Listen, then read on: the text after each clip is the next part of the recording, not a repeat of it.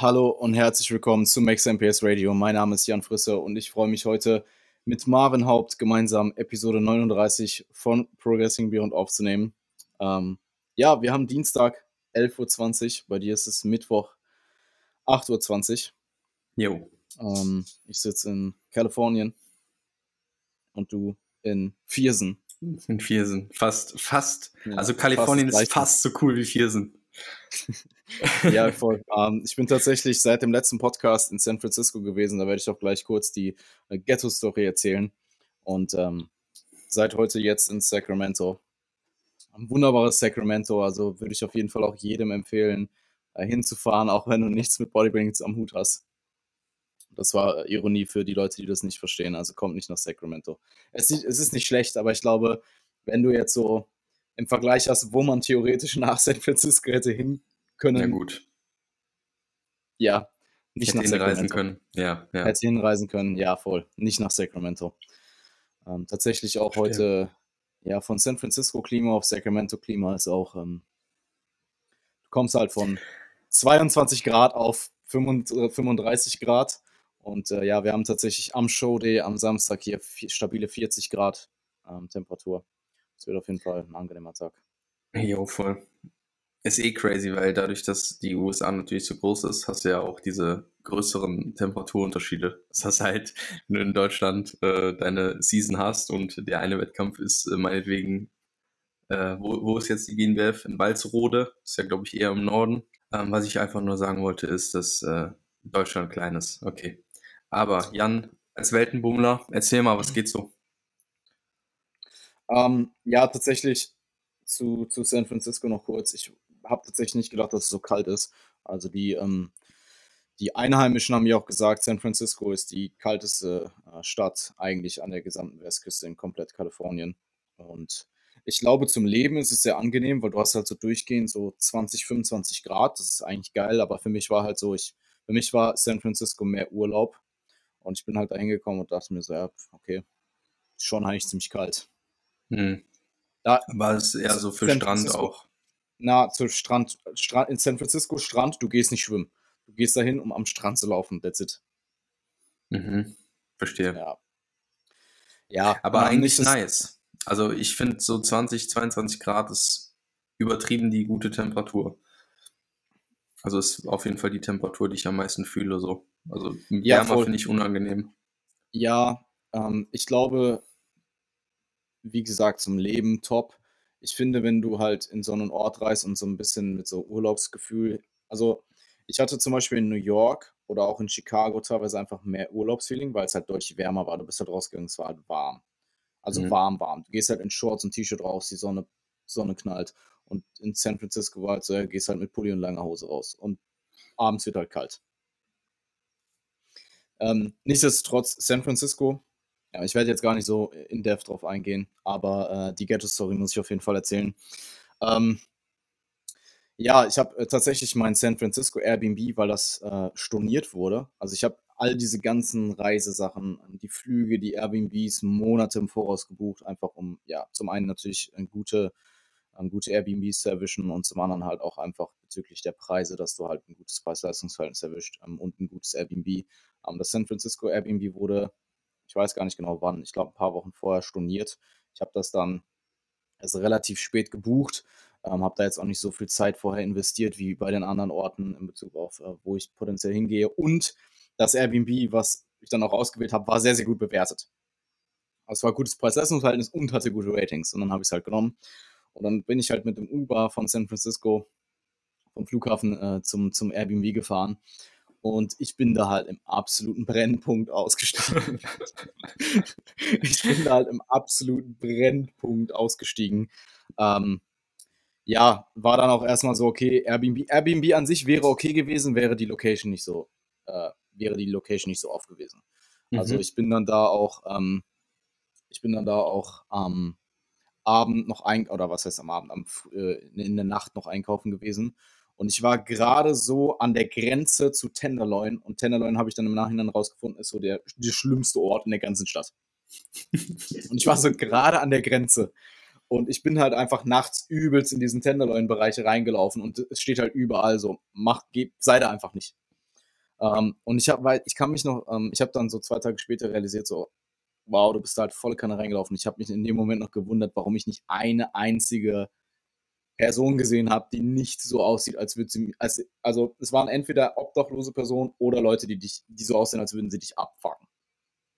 Selbst die Leute, selbst die Leute, und das meine ich jetzt auch gar nicht oberflächlich, aber das war einfach, das waren einfach Leute, das, wenn du dir so eine typische dunkle Gasse vorstellst im Brennpunkt in der Nacht irgendwo in irgendeiner amerikanischen Stadt, Genau solche Personen waren das. Das sieht so aus, ja, okay. Und selbst, selbst die, selbst die Shop-Inhaber von diesen Mini-Supermärkten, die dann halt noch aufhaben, selbst die sahen sketchy aus.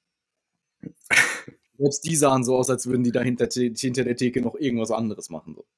Mhm. Ähm, also ja, ab dann da relativ schnell, ich meine, ich bin jetzt niemand, der dann da mit Paranoia rum, ich meine, ich bin da reingelaufen, ich, mir, war, mir war das egal, ich wollte halt Das Geile ist ja, dir war es ja auch gar nicht so richtig bewusst, oder? Also nee, nee, ich dachte halt, okay, ist schon ziemlich sketchy hier, aber mir war es halt egal. So. ich, ähm, ja, ich weiß ich nicht. Ich äh, habe da jetzt grundsätzlich keine Paranoia vor. Ähm, ja, ja, verstehe. Ähm, also, aber muss halt auch nicht sein. Natürlich muss es nicht sein. Hätte ich das gewusst, hätte ich es mir vielleicht auch überlegt. Aber ich wusste es halt nicht. Ja. Und je nachdem, äh, ich bin dann halt am nächsten, und ich, also ich bin am nächsten Tag, habe ich dann gesagt, okay, das geht halt nicht klar, weil es war auch vom Lautstärkenpegel in diesem Hotelzimmer so laut, also es war utopisch laut, selbst wenn du Fenster runter hattest, es war im vierten Stock, also es war jetzt, es war relativ weit oben, also es war so utopisch laut. Ähm, es gab halt auch null Polizeipräsenz dort, also vor allem in der Nacht nicht. Und ich habe dann halt ja relativ schnell entschieden, okay, hier kann ich nicht bleiben, habe mir dann ein neues Airbnb gebucht. Das war aber erst am Freitag verfügbar und ich war halt dann Mittwoch und Donnerstag noch dort war dann auch ganz interessant, weil ich habe dann einfach gesagt, okay, ich schließe mich jetzt ein, also was heißt, ich schließe mich ein, aber ich habe gesagt, ich arbeite jetzt einfach so viel, wie ich kann diese Tage. Ich habe auch in den Tagen nicht wirklich was unternommen. Ich war essen und das war's. Ähm, habe einfach probiert, so viel es geht vorzuarbeiten und ähm, dann diese Tage quasi zu nutzen, zu vorzuarbeiten, um dann halt, wenn ich in einem anderen Airbnb mehr Freizeit zu haben. Und äh, ich habe dann teilweise abends, also nachts, also meinetwegen um, um 11, 10, 11 Uhr, rausgeguckt aus dem Fenster und habe mich einfach mal so zehn Minuten dahingestellt, habe einfach die Leute beobachtet. Alter, was habe ich da gesehen, Mann? Da war, also ohne Spaß, was habe ich gesehen? Also wirklich Leute, die sind mit äh, irgendwelchen V12 Motorrädern oder so dahergefahren um, um, um 0 Uhr morgens. Es war so laut, ich habe sowas noch nie erlebt. Das war wie, als würdest du neben einem Motorrad stehen. Also ich, ich kenne mich mit Motorrädern nicht aus, aber es war utopisch laut. So ein Motorrad in Deutschland ist safe angehalten, weil da irgendwas modifiziert ist. Mhm. Ähm, das Motorrad war so laut, das Motorrad ist losgefahren und die Lautstärke hat ein, eine Autoalarmanlage getriggert. Die ist dann angegangen. Also der ist da dran vorbeigefahren und das, das, die Autoalarmanlage ist angegangen. Ja. So Geschichten. Oder halt irgendwelche super verwirrten Leute, die rumfahren. Da war auch ein Rollstuhl, also ein obdachloser Rollstuhlfahrer, der die ganze Zeit auf der Straße rumgefahren ist und so. So Geschichten.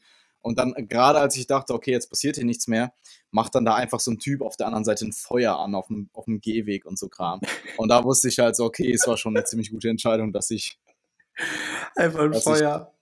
Ich, dass ich nicht mehr äh, hier bleibe. Brennpunkt. Ähm, oh, wow.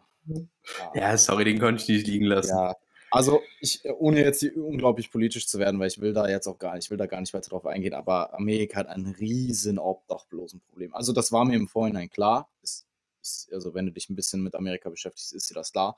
Aber mhm. wenn du dann vor Ort bist und das wirklich mal so live siehst, das ist schon ganz, ganz traurig. Ja, das ja. wirkt halt nochmal anders, ne? Das wirkt, also natürlich, du hast halt, also es ist was anderes, wie wenn du das in, in den Medien hörst oder irgendwo liest und wenn du halt einfach in der Straße vorbei, die es liegen Leute auf dem Gehweg neben dir. Ähm, und also ich, ich, ich glaube, was ich aus jeden, auf jeden Fall aus diesen Tagen mitnehmen konnte, ist einfach extreme Dankbarkeit für alles, was man hat. Ähm, weil, also die Position, in der wir uns und wahrscheinlich auch der Großteil der Zuhörer hier und Zuhörerinnen, in der wir uns befinden, ist ein extremes Privileg. Und da gibt es wirklich Menschen, denen geht es nicht nur schlecht, denen geht es wirklich sehr, sehr schlecht. Ähm, ja. Und ja, das war. Und wir machen Bodybuilding Contest Preps, wo wir uns das Essen aktiv entziehen, wo wir uns ja. kontrolliert verhungern, so. Also check, checkt's ab so. Also es ist eine ganz andere Perspektive aufs Leben. Mhm. Absolut. Also ich ähm, bin dann auch da raus, war dann auch froh, aber muss auch sagen, irgendwo hat es mir auch ein bisschen Perspektive gegeben und mir ist halt nichts passiert. Also von daher. Ja. Am Tagsüber war es auch definitiv nochmal was anderes als, als nachts. Aber das war schon sehr, sehr crazy, was ich da, äh, was ich da nur, was ich da einfach gesehen habe, wenn ich rausgeguckt habe. Also wie Mhm. oft siehst du einfach jemanden auf offener, vor allem, da sind dann auch Not, also da war dann halt so ein Notarzt, ich dachte erst, es wäre Feuerwehr. Das klang halt wie Feuerwehr, es war aber ein Notarzt. Die sind dann halt an dem Feuer vorbeigelaufen, äh, vorbeigefahren, hat sich halt niemanden gejuckt. Und auch generell so die Leute, die da lau- langgelaufen sind in der Nacht, weil da waren noch super viele Leute auf der Straße, da hat niemanden, also das gefühlt hat das da niemanden irgendwie schockiert, dass da gerade jemand Feuer macht. Das war für die so, oh, okay, Feuer.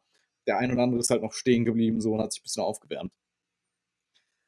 Also, ja, Ja, crazy was es so gibt. Ja, ansonsten ist in San Francisco tatsächlich nicht äh, so viel passiert. Ähm, ich war eine Einheit in SF Fitness noch trainieren, habe da meinen Zyklus beendet.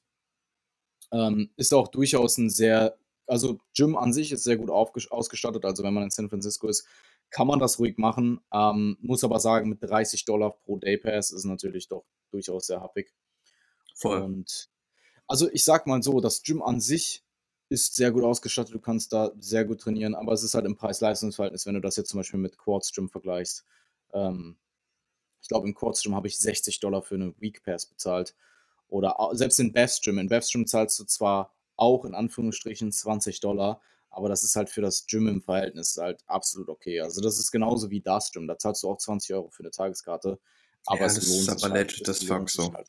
Ja, voll. Ähm, also SF Fitness kann man machen, wenn man halt in San Francisco trainiert. Was anderes habe ich da jetzt nicht ausgecheckt. Ähm, ganz, ganz große Empfehlung ähm, bezüglich einem Sacramento Gym ist, äh, also ich bin seit heute in Sacramento, äh, Re Reunion mit äh, Quincy auch seit zwei Wochen. Ähm, wir haben uns äh, The Gym gecheckt. Also ja, äh, das Gym Das heißt einfach, Gym. das heißt, Gym heißt einfach das Gym auf Englisch. Äh, The Gym ähm, gibt es auch schon seit, was hat er mir erzählt heute, seit 30 Jahren hat, macht er das. Und äh, der ein oder andere wird, dem ein oder anderen wird es vielleicht sogar ein Begriff sein, weil äh, wer 3DMJ vielleicht schon eine Weile verfolgt und die alten Contest-Rap-Videos geguckt hat, ich weiß gerade gar nicht welche Jahre, aber es müssten so früh 2010er gewesen sein, so 2010 vielleicht bis 2013, 2014, irgendwie sowas, bevor Berto halt ähm, auf Sacramento gezogen ist, waren sehr, sehr viele 3DMJ-Videos und auch äh, Jeff Alberts übrigens ähm, in diesem Gym. Also die haben da trainiert. Ich, ich glaube, er hat mir erzählt, dass Berto 15 Jahre oder so dort angemeldet war. Also da hängen auch Bilder von dem. Und was ich generell sehr krass finde im Gym, du hast halt eine äh, Wall of Fame mit den ganzen Athleten, die halt da trainieren. Und du hast auch oben die ganzen Pokale stehen. Das sind fast nur INBA und WNBF-Pokale. Also gefühlt ist da halt eine riesen Natural Bodybuilding Community ähm, am Start oder war in der Vergangenheit am Start. Und ähm, das gibt natürlich schon gute Atmosphäre. Die sind auch sehr Bodybuilding-freundlich. Also da juckt halt niemand, wenn du da mit Trunks herläufst oder so. Und Bist du mit Trunks trainieren gegangen? Oder warum? na, na, boah, boah, boah.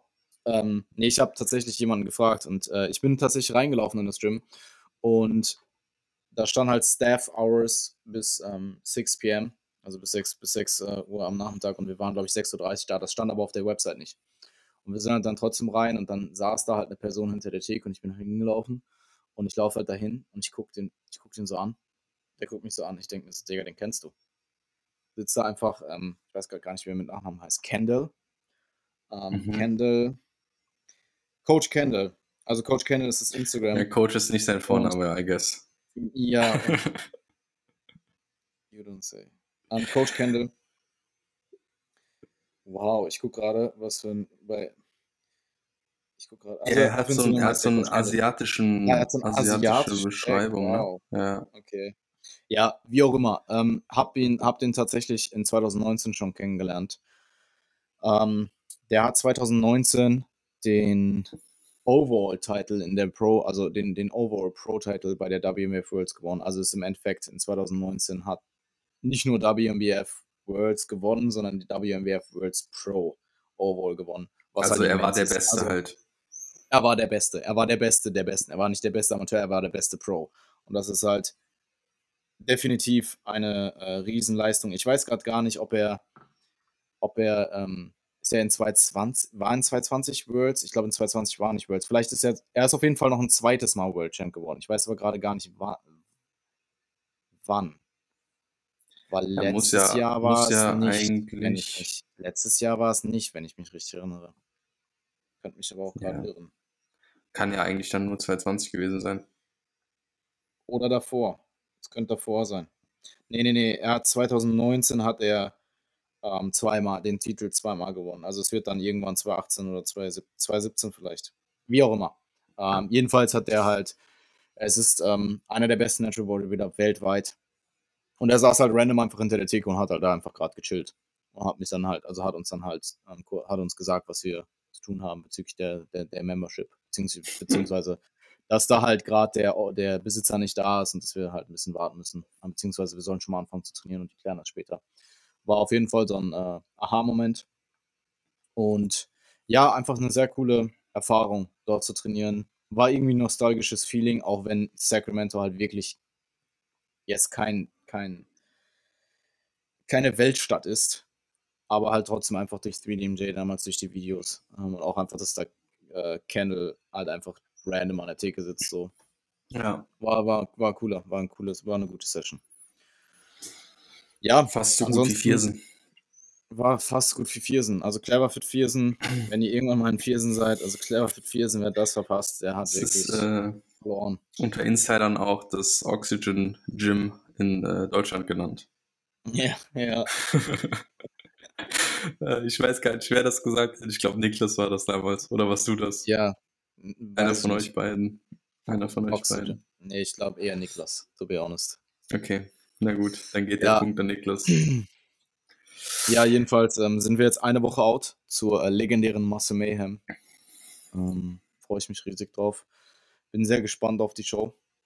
Es gibt keine Coaches sind Backstage nicht erlaubt. Ich weiß nicht, was ich davon halten soll. Okay, okay. Äh, Also es wird ein, es wird ein interessanter Tag. Ich, ich denke, es wird gut.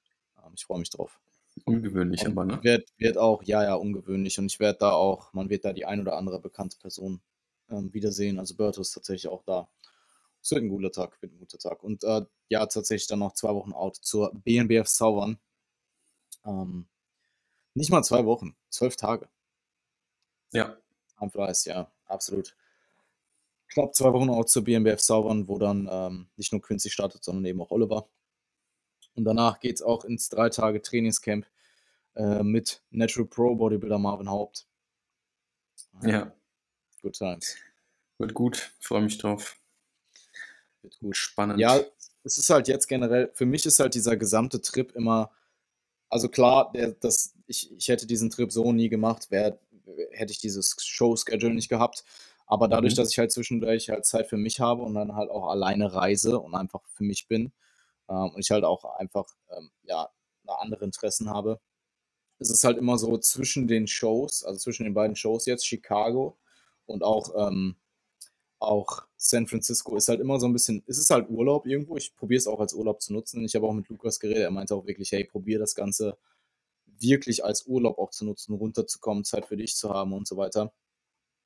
Ähm, und dadurch ist es halt jetzt gerade, wo ich heute in Sacramento ankomme, wieder so dieser Switch in den Bodybuilding-Modus. So, weil jetzt ist halt, Mhm. jetzt bin ich halt wieder mit Quincy da. Jetzt ist so wieder die Hauptpriorität nur auf dieser Show am Samstag. Und klar, Prioritäten war vorher natürlich auch immer erst der, der Beruf, aber ich habe halt ja tendenziell sehr viel von meiner freien Zeit dann halt auch einfach für das Erkunden der, der Städte genutzt ähm, und für andere Sachen. Touri-Sachen gemacht. Wenn ihr in Chicago seid, Chicago probiert, also Chicago ist halt eine Sportstadt. Die Leute, die Menschen in Chicago lieben Sport. Und das macht halt, also das hat die Sport, die Sports-Event, äh, die ich da, die ich da ähm, besucht habe, halt sehr, sehr geil gemacht. Also selbst, selbst Formel 1, was halt in den USA komplett unbekannt ist, also Formel 1 guckt ja halt gefühlt niemand. Die Leute wissen halt nicht, wer Michael Schumacher ist, so. Gesundheit. Danke. Leute wissen halt nicht, wer Michael Schumacher ist, auf so auf dem Level. Und Michael Schumacher, also no cap, Michael Schumacher ist halt safe, so Deutschlands Michael Jordan, so. Ja, oder nicht, Alter, come on. ja, ja, ich, Michael weiß, Schumacher ich, ich weiß, was du meinst. Die Überlegende. Ja, Ähm, Michael und Schumacher, ja, Michael deutsche Schumacher ist auch, ja, Michael Schumacher ist auch einer der bestbezahltesten Sportler ever. Ja. Also der ist Ja. halt in dieser Region von Michael Jordan. Sportmilliardär. Ja, ja, und wir sprechen halt hier von einem deutschen Formel-1-Fahrer. Ja. Das, das ist schon ganz wild. Ja, der war, der war eh ganz gut auch, ne? In Formel 1. Der war, glaube ich, ganz so das ein oder andere Rennen gewonnen. Boah, hör einfach auf zu reden. ja, voll. Nee, klar. Halt, ja, Legende. Legende der Bruder. Ja, ich hoffe, dem geht's gut. Ja. Aber hier, ähm, Mick Schumacher hatte jetzt auch wieder das beste Rennen, ne? Zwei Wochen in Folge. Ja, hat er wieder geplaced, ne? Mhm, mhm, Sechster Platz. mhm.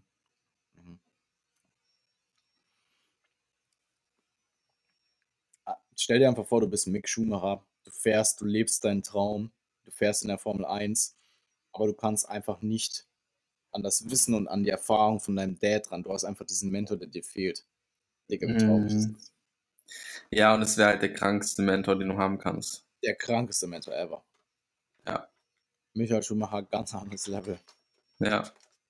Ja. Ja, Cool. so ist das Leben, Mann. Leben Ähm, ist eine Tragödie. Tragödie Hast Tragödien du- passieren. sorry, wollte ich nicht unterbrechen, aber natürlich hast du recht. Ähm, hast du noch was zur USA-Reise oder wollen wir ein bisschen Mehrwert verteilen in die, in die Welt? Ähm, na, eigentlich nur San Franciscos Sp- Sport hätte ich mir sparen können. Also gerade als ich nach, äh, gerade weil ich halt aus Chicago kam. Also das Okay. war Formel 1 waren Welten in dem Pub. Ich war um 6 Uhr morgens in San Francisco in der Kneipe und habe mir Formel 1 reingezogen. Und das war so leise, dass ich nichts verstanden habe. Und da saßen sechs andere Leute. und sie haben dann gesagt, sie haben dann gesagt, ähm, um 7.30 Uhr äh, läuft hier irgendwas anderes. Ich habe nicht verstanden, was. Und dann äh, wird Formel 1 Audio abgeschaltet. Okay, Alter, ich bin ohne Cool. Spaß bis 6 Uhr. Und weißt du, was das war? Das war eine Mischung aus ähm, Handball und Fußball. Ich habe das noch nie gesehen. Das war Leute, die haben halt Fußball, also es war wie Fußball, aber die durften auch die, den Ball in die Hand nehmen und den auch schmeißen und auch dribbeln und so. Ganz komischer Sport, noch nie sowas gesehen. Und ich denke mir in dem Moment so, die haben das irgendwann angemacht ohne Ton und ich sehe das und ich denke mir so, Alter, der macht jetzt ernsthaft dafür Formel 1 aus. Wer guckt sowas? Und plötzlich sind die Menschenmassen da reingekommen. Und dann haben die das auf Anschlag, auf so laut ge geguckt plötzlich. Und ich sitze da halt und denke mir so, ich will mein Rennen halt zu Ende gucken. Das ist ganz weirde Sportart, noch nie sowas gesehen. Das ist auch safe ein amerikanisches Ding. Ja, weiß nicht mal, wie die Sportart heißt. So. weiß nicht mal, wie die Sportart heißt. Ja, und ähm, Baseball war gut, aber Baseball in Chicago war halt von der Stimmung nochmal ganz anderes Level. Also die Chicago, ähm, Chicago Einwohner sind halt, die lieben den, das, Die die lieben das halt durch und durch. Ja, Chicago Einwohner, was, was Ja, ja, alles gut. Chicago, Chicago, Chicago, Chicagoer, Chicagoer. Okay.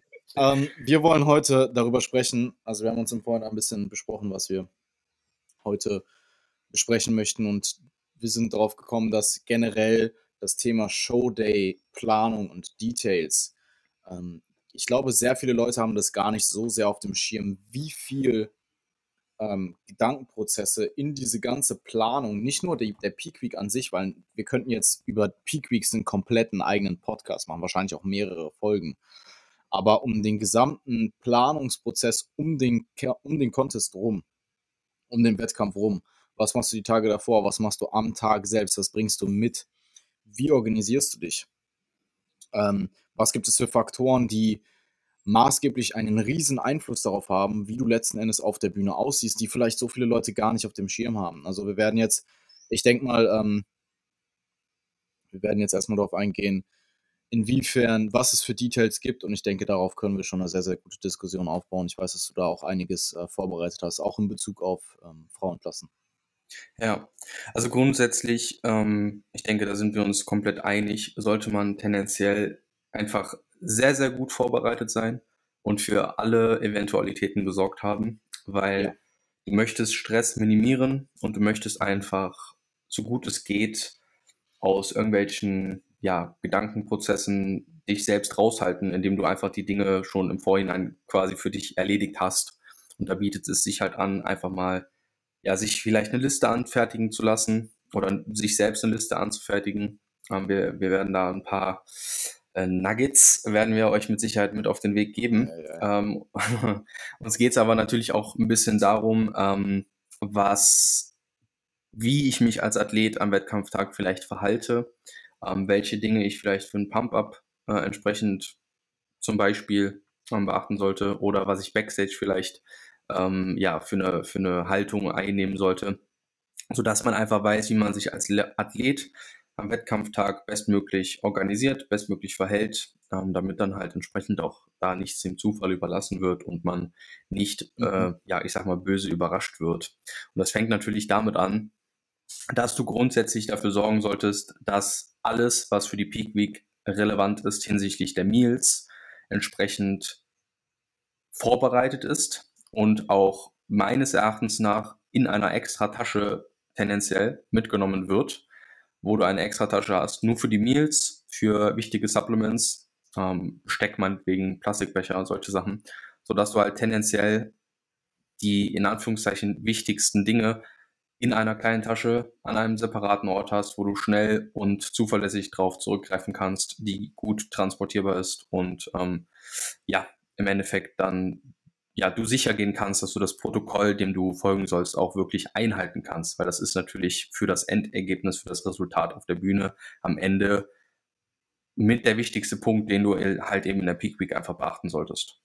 Mhm. Das ist immer schon mal so Grundlagen, so ein guter Start, denke ich. Ja, es ist ein guter Punkt. Ich denke auch, dass man, wenn man mehrere Taschen am Start hat, dass man einfach das Ganze probiert im Vorhinein sinnig aufzuteilen, sodass du meinetwegen eine Tasche hast mit Essensmaterialien, eine Tasche mit Dingen, die du am Showday selbst brauchst und dann meinetwegen vielleicht noch eine extra Tasche mit äh, meinetwegen solchen Sachen, meinetwegen Kosmetik, ähm, je nachdem auch, wenn du jetzt zum Beispiel eine Athletin bist, die ähm, in, einer, ja, in einer weiblichen Klasse startet, dass du da einfach gewappnet bist. Ich meine, es kommt ein bisschen darauf an, ob du dich vielleicht auch selber schminkst oder durchschminken lässt, aber einfach damit, du, dass du organisiert bist. Du weißt, ja. wo was ist. Du musst nicht, du hast nicht alles in einer riesen Tasche durcheinander.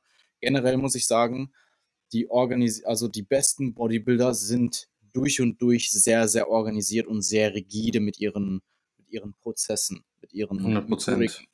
Ja. Und also ich, ich meine, es gibt definitiv ähm, es gibt definitiv ein neurotisches Verhalten, was drüber ist, was man auch probieren sollte, nicht noch zu stärken, wo man vielleicht auch als Coach sagt, okay, ähm, jetzt gerade bist du so neurotisch, es stresst dich schon wieder ungemein, es stresst dich schon wieder mehr, das ist tatsächlich dann net negativ.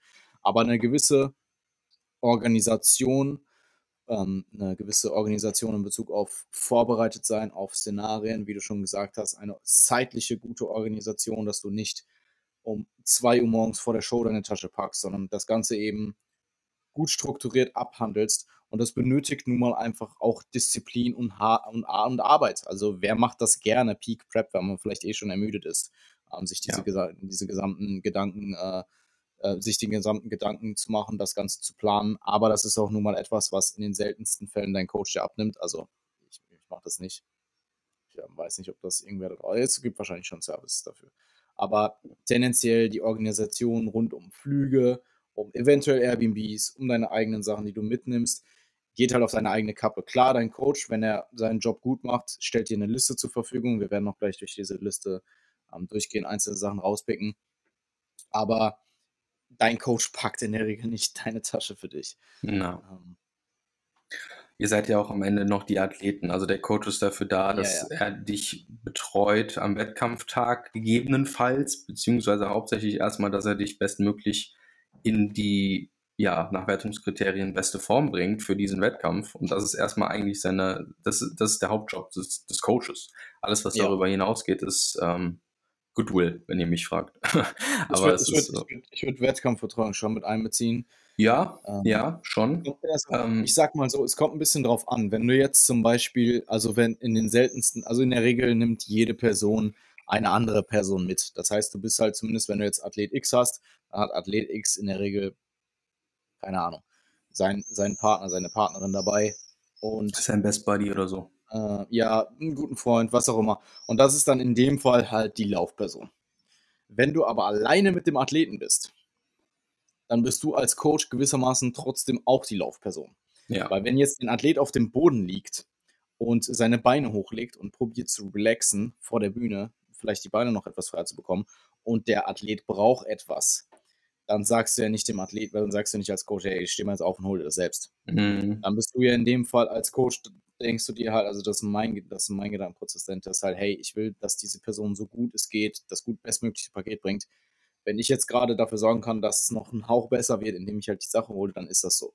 Aber, aber generell, in der Regel gibt es halt Personen dabei und das macht den Job dann auch als Coach deutlich ähm, einfacher und deutlich überschaubarer, gerade wenn du mehrere Athleten an einem Contest hast. Also wenn du jetzt theoretisch zehn, zehn ähm, Athleten an einem, an einem Wettkampftag auf die Bühne bringst und keiner von diesen Personen hat jemanden dabei, dann hast du ein Problem.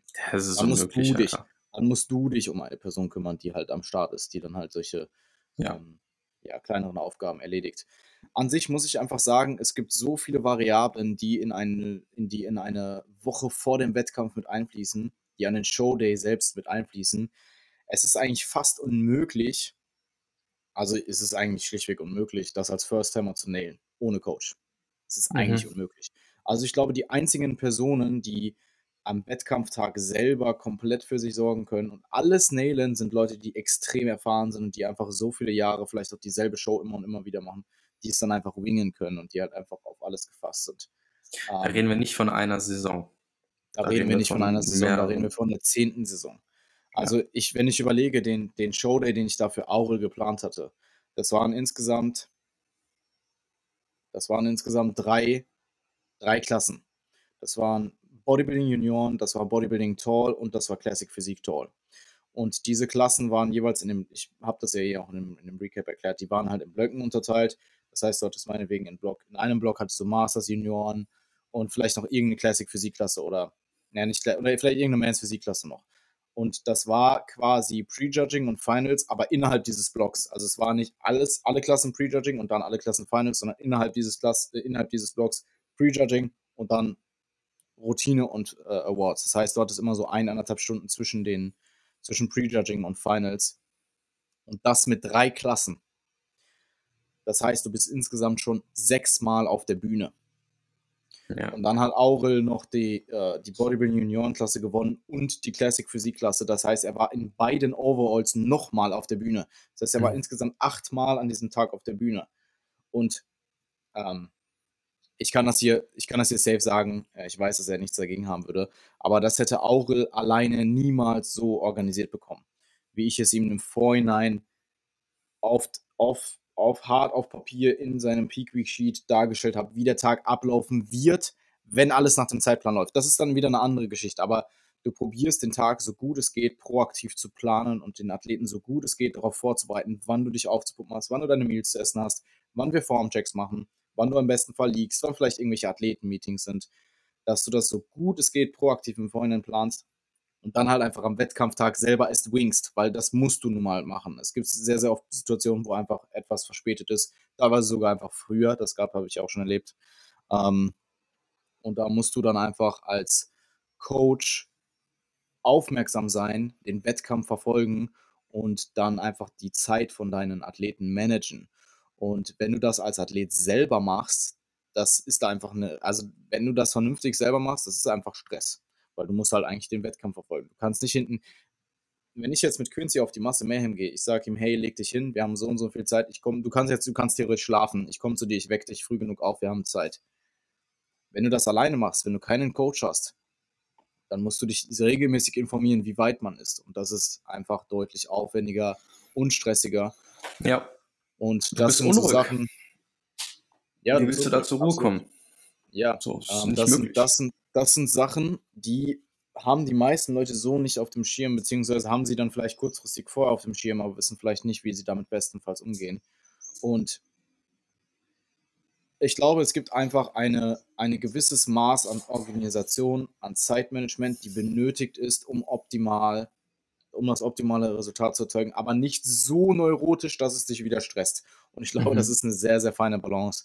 Und die ist einfach, ähm, da nimmt ein Coach extrem viel Stress. Ja, das ist sehr wenn der wertvoll. Coach sein, wenn der Coach seine Rolle, seinen, seinen Job gut macht. Das muss man an der Stelle auch sagen. Also das, was ich da gemacht habe für Aurel, für den Showday, in Bezug auf wann er welche, also an sich, an sich ist das nicht komplex, aber das zu planen für sechsmal auf die Bühne in verschiedenen Zeitabständen über den Tag ist komplex. Und da ist auf jeden Fall einiges an äh, Gedanken reingeflossen, das zu planen. Und ähm, er war da dann auch super dankbar für, weil das ist sehr, sehr gut aufgegangen. Ja. Ja, es fängt natürlich dann auch bei Kleinigkeiten an. Ne? Also es ist, wenn du halt so viele Klassen dann hast, zum Beispiel an einem Tag, wie viel Zeit verbringst du als Athlet dann auch im Pump-Up beispielsweise? Oder wie viel, mhm. wie viel Zeit hast du überhaupt ähm, oder kannst du dir selbst einräumen, um äh, mal dann auch zu liegen und mal nichts zu machen? Weil als Athlet, das Einzige, was du eigentlich an dem Wettkampftag tun solltest, streng genommen, ist rumliegen, den größten Teil des Tages, rumliegen. Ähm, ganz frühzeitig, also rechtzeitig, und da reden wir von, ich weiß nicht, ob du das anders siehst, aber von mal einer Dreiviertelstunde bis Stunde vor Stunde. Bühnenbeginn mit dem Pump-Up. Ja, das ist mhm. auf jeden Fall mal ein guter Richtwert. Und im Endeffekt sonst halt eben entsprechend Meals, die noch auf dem Plan stehen, äh, äh, zu konsumieren. So, das sind eigentlich mal die drei Hauptsachen, die du als Athlet an dem Tag zu tun hast. Und das ist äh, relativ, also ich meine außerhalb natürlich von der Bühnenzeit selbst, ist ein relativ, ja, unspektakulärer oder sollte es zumindest ein unspektakulärer Tag sein, weil du willst dich da jetzt nicht irgendwie ähm, die ganze, du willst ja jetzt nicht die ganze Zeit rumlaufen, dass deine Beine zulaufen oder du willst ja jetzt nicht irgendwelche, äh, irgendeinen Stress haben, weil du irgendwie, keine Ahnung, deine, ähm, deine, weiß ich nicht, dein Bikini wurde geklaut oder so. Oder was weiß ich, ja, oder deine, deine, deine Schuhe, ja, dann ist immer vielleicht sogar ganz cool, irgendwie so eine Art Backup zu haben oder sowas. Oder ganz, äh, vielleicht, vielleicht auch ein Tipp, so, gerade als Frau, so, vielleicht hast du auch mal einfach so Kleinigkeiten dabei wie Tampons oder ein Plastikbecher oder so, weil du willst halt vielleicht auch nicht unbedingt ähm, mit Wettkampffarbe dich als Frau auf die Toilette setzen. Das sind so Kleinigkeiten. Ähm, die können dich enorm stressen, wenn du die nicht auf dem Schirm hast. Wenn du halt komplett Farbe drauf hast und äh, vielleicht sogar schon Glanz drauf hast und du bist im Prinzip so kurz davor auf die Bühne zu gehen, musst aber nochmal dringend auf die Toilette, ja, was machst du denn dann? So, und das sind halt einfach Szenarien, auf die solltest du halt entsprechend vorbereitet sein. Und ähm, deswegen hast du im besten Fall eine Liste, eine Checkliste, die du abhaken kannst. Oder einen Coach, der ja solche Dinge mit dir in Absprache entsprechend vorbereiten kann. Oder beides, ähm, so wie wir das halt auch beide machen. Und dann bist du da auch definitiv auf der sicheren Seite. Ähm, ja.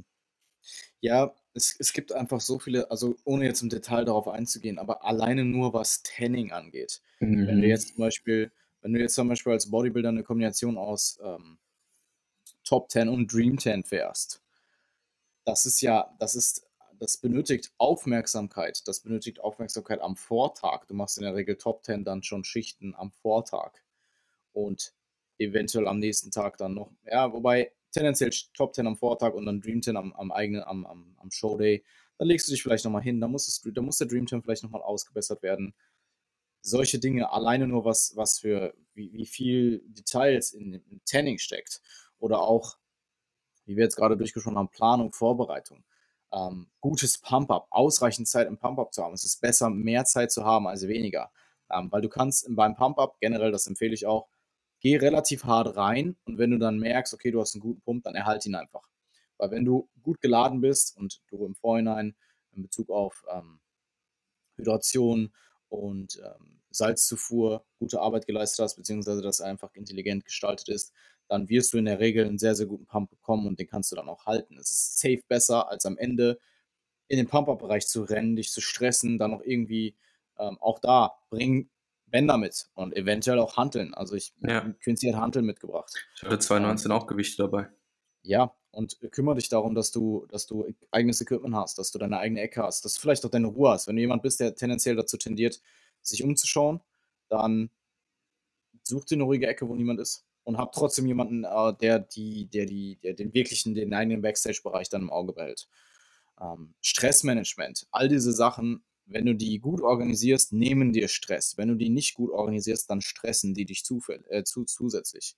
Ja. Und auch Sachen wie guten Schlaf vor den Showdays reinzubekommen. Das ist nicht selbstverständlich. Das ist absolut also, nicht selbstverständlich. Das ist absolut nicht selbstverständlich und da kannst du zu einem gewissen Maß auch noch mit Einfluss drauf haben. Manchmal auch nicht, manchmal sind auch einfach Athletenmeetings, was auch immer, einfach ungünstig ge getimed. Ähm, aber ich kann mich erinnern, ich hatte in, in, in einem, bei einem Contest in 2019, ich glaube, drei Stunden Schlaf oder so, weil ich so früh aufstehen musste wegen des Peak Week Protokolls, dass ich da viel zu wenig Schlaf hatte und das wirkt sich definitiv in der Regel negativ auf die Physik aus. Ähm, auch, auch was, was, ähm, was, was die Reaktivität angeht, an dem Contest-Tag selbst, du musst ja alles auf dem Schirm haben. Also ja. wenn du dich selbst, wenn du dich selbst coachst, dann musst du dich auch quasi im Moment selbst angucken können und entscheiden können, okay, ich ziehe jetzt Carbs weg oder ich, vielleicht nicht unbedingt am Showday, weil da wird es jetzt nicht mehr so riesig viel ausmachen, aber die Tage davor, du guckst dich an, du musst halt sagen, hey, ich adde jetzt noch ein paar Carbs oder ich ziehe Carbs weg und das in einem, in einem Zustand, wo du schon sehr in der Regel sehr wenig Objektivität hast und natürlich auch die Variable mit einsteht, dass du Food-Focus bist, dass dein Appetit hoch ist, dein Hungergefühl hoch ist. Ähm, also ich würde ja, wie auch. Wie willst du da Objektivität gewährleisten? So? Ja, ich glaube, ich glaube, das kommt mit Erfahrung. Wenn du das, wenn du das 10, 15 Mal machst, dann irgendwann bist du gut. Und vielleicht, wenn du einfach die Erfahrung hast aus Coaching-Zeiten. Also jetzt. Definitiv, ja. Aber auf, ich meine, ich sag mal so, für die 95 Prozent der Leute oder für eigentlich alle Zuhörer ja. wahrscheinlich. Ja. So. Ja, für die meisten. Ist es, ist ja. es halt schwierig. Und auch in Bezug auf Meal Prep, habt eure Meals, die ihr gut vertragt, die ihr gut verdaut, habt die vorbereitet, seid organisiert, habt aber auch, wenn möglich, noch Lebensmittel dabei, die wirklich nur einen Makronährstoff beinhalten. Habt vielleicht sowas dabei wie Olivenöl oder sowas wie Whey und Reis. weißen Reis. Ja. Whey, was ihr, also was ihr im besten Fall gewohnt seid. Oder einfach Chicken ja. dass ihr dann im Zweifelsfall, wenn irgendwas angepasst werden muss, vom Coaching aus oder auch meinetwegen von euch, von eurer eigenen Entscheidung, dass ihr das einfach hinzustecken könnt und ähm, ihr dann nicht so inflexibel seid, dass ihr dann einfach quasi eure Meals vorbereitet habt und gar nichts verändern könnt an diesen Meals. Deswegen stumpfes Trumpf beim Laden und auch in der Peak Week. Also fährt man in der Regel sehr, sehr gut, wenn man einfach sehr, sehr stumpf fährt. Ja, da zeichnet sich dann auch dieser, ich sag mal, Oldschool Bodybuilding Ansatz ab würde ich sagen. Mhm. Also in der Peak Week macht es durchaus Sinn, diesen Ansatz auch abzurufen, meiner Meinung nach.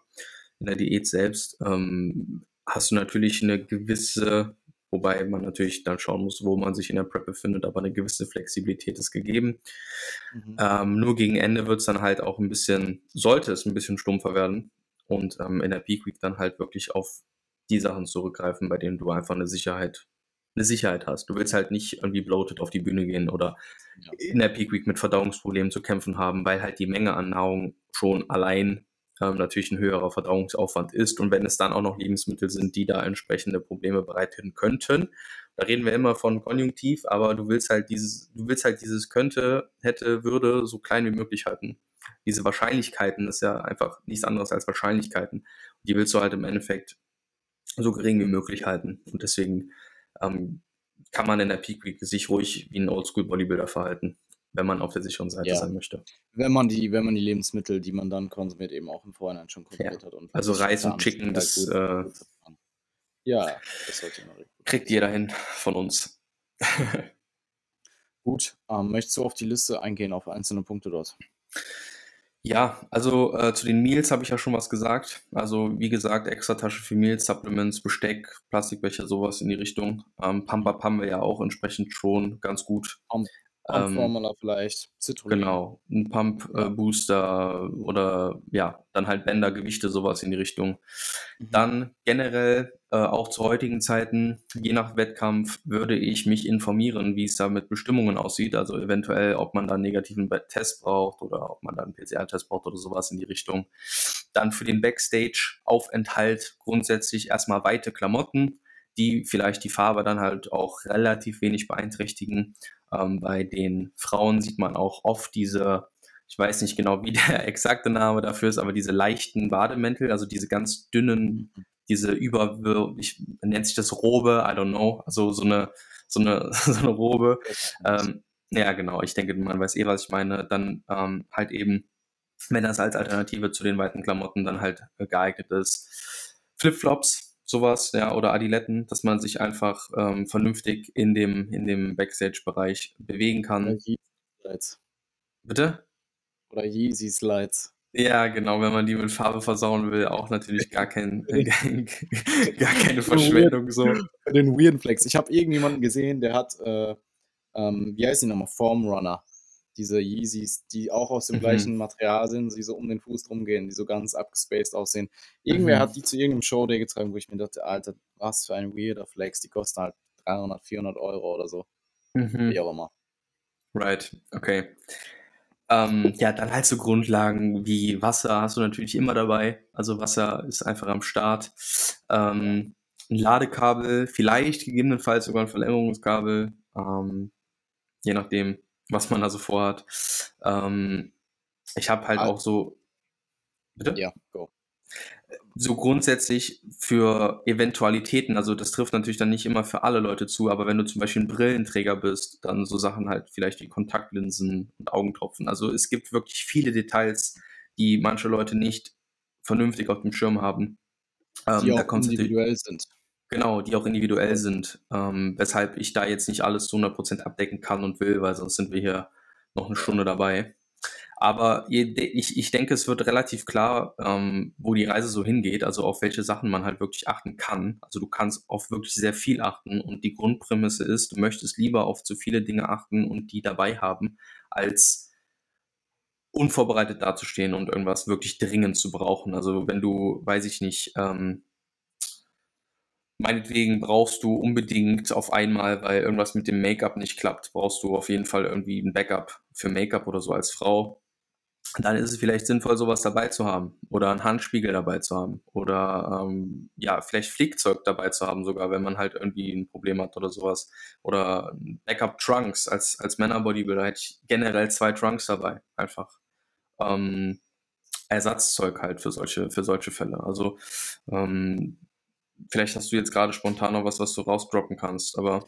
Ja, ich glaube, es ist einfach die Quintessenz ist einfach better, also sei lieber overpacked, mhm. sei über, über vorbereitet als ähm, zu wenig, zu gering vorbereitet. Und ich glaube, dass viele Sachen, wie es gibt so Basics, meinetwegen weite Klamotten, Bänder, ja. ähm, der Ausweis von, von, einem, von einem Affiliate, ähm, dein Personalausweis, so Sachen, die ich jetzt hier auf der Liste habe, die, halt, noch, die halt jeder braucht. Ja, ja, voll. Meinetwegen dein USB-Stick mit Song, Besteck, so Sachen. Die Meals, das sind alles Dinge, die, ja gut, USB-Stick mit Song kommt auf die Klasse an, aber solche Sachen halt, das sind relativ, das sind so Basic-Sachen, in der Regel hat die jeder am Start. Ähm, aber dann gibt es halt auch meinetwegen so Sachen wie, ich habe zum Beispiel einen Föhn. Ich hatte immer einen Föhn mit, weil mir war grundsätzlich immer kalt. Ich habe mich dann einfach immer geföhnt. Ich habe dann einfach einen Föhn auf mich geredet. Oder irgendwer hat, einen, hat, mich einfach geföhnt, weil mir kalt war. Oder auch mhm. beim Pump-Up. Stand, Toni stand da und hat mich einfach so angeföhnt. Da gibt es dieses Bild, wo ich, so, wo, ich, wo ich mich aufpumpe. Und er mich halt einfach, er steht da halt einfach mit dem Föhn und richtet so den Föhn auf mich.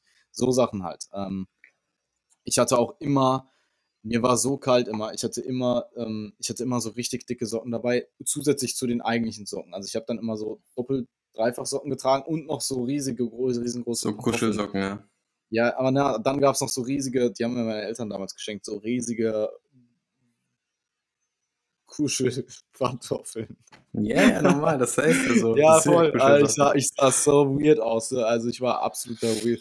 Backstage ist sowieso der weirdeste äh, Style. Also ja, da sehen halt alle wirklich weird ja, aus. Sehen alle, da sehen alle weird aus. Also wenn du, wenn du quasi einfach nur da in diesen Ort rein, in diesen, in diesen wenn du da einfach nur so als Außenstehender reinkommst in den in Backstage-Bereich und du weißt nicht, was da abgeht, ja. dann denkst du dir halt nur so, Alter, das ist eine Freakshow. Oder auch so vor der Halle, wenn du so nichts mit Bodybuilding zu tun hast und die Leute dann so vor der Halle irgendwie chillen in ihren Wettkampfklamotten und mit Farbe, so in diesen weiten grauen Sachen und so voll verschmiert. So steht so, steht so, steht so eine Person da einfach mit, sie ist komplett braun angemalt, hat aber so komplett abgefuckte Klamotten aus. Am besten noch mit Kippe oder so. Jo.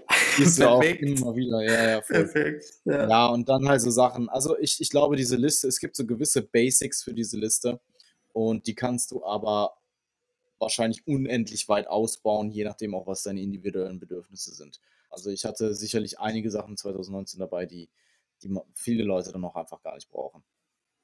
Ja. Ja. Aber Yes. wirklich, wie gesagt, gerade wenn man anreist mit Auto, man hat, man, also in der Regel ist immer noch mehr Platz und man kann da so viele Dinge noch mitnehmen, die dann auch, auch meinetwegen einen Stuhl oder sowas, wo du dann deine Beine drauflegen kannst. Sowas gibt es oftmals vor Ort, aber du kannst halt nicht hundertprozentig sicher sein. Und better be safe than sorry. Und dann hast du die Sachen halt am Start und ähm, musst dich nicht auf, auf die Organisation oder auf den Veranstaltungsort verlassen. Möchtest dich nur auf dich selbst verlassen können. Genau, das ist im, im besten Fall, möchtest du dich nur auf dich selbst verlassen. Top. Gut, dann würde ich sagen, wir hören uns nächste Woche post, post Sacramento Postmaster Mayhem wieder. Und dann äh, sehen wir uns gut. danach die Woche für den äh, legendären Live-Podcast in Rotherham. Yes, yes. Ja, Ich freue mich drauf. Viel Erfolg bei gut. Danke. der Muscle Mayhem. Vielen Dank, vielen Dank. Wir hören uns und danke euch fürs Zuhören.